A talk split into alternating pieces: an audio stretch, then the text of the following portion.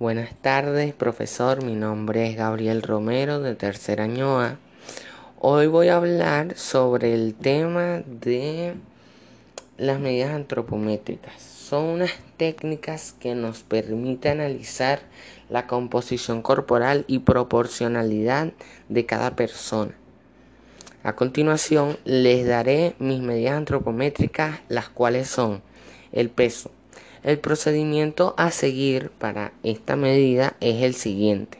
Primero, para esta medida el instrumento a utilizar es la báscula.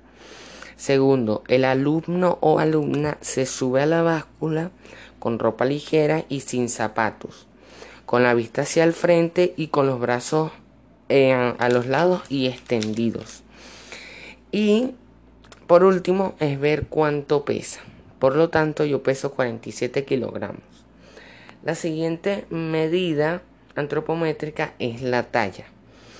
El alumno o alumna debe colocarse en el tallímetro, seguido debe pegarse muy bien de la pared o del tallímetro con la vista hacia el frente. Y por último es medir su talla. Por lo tanto, mi talla es de 1,79 metros. La tercera medida es el salto longitudinal. El alumno se debe colocar detrás de la línea de partida con las piernas paralelas y juntas. Cuando el alumno esté preparado, salta hacia adelante.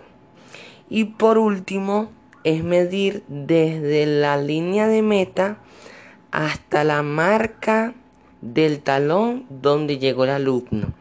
Se tomará el mejor de dos intentos. Por lo tanto, mi salto longitudinal es de 1,49 metros.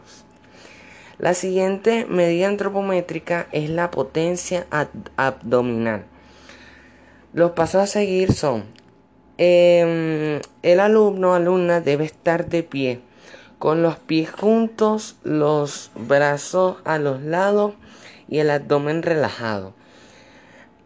Eh, a continuación eh, deben rodear em, el abdomen con la cinta métrica a la altura del ombligo y sin presionar eh, sin presionar tanto el alumno debe hacer una respiración profunda y al momento sacar el aire.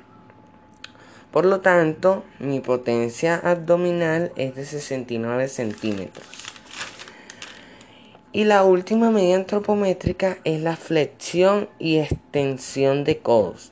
Los pasos a seguir son acostarse boca abajo con las manos apartadas, con la anchura de los hombros extendidas, completamente bajar el cuerpo hasta que los codos alcancen 90 grados, regresar a la posición inicial con los brazos totalmente extendidos, completar y completar tantas flexiones como sea posible.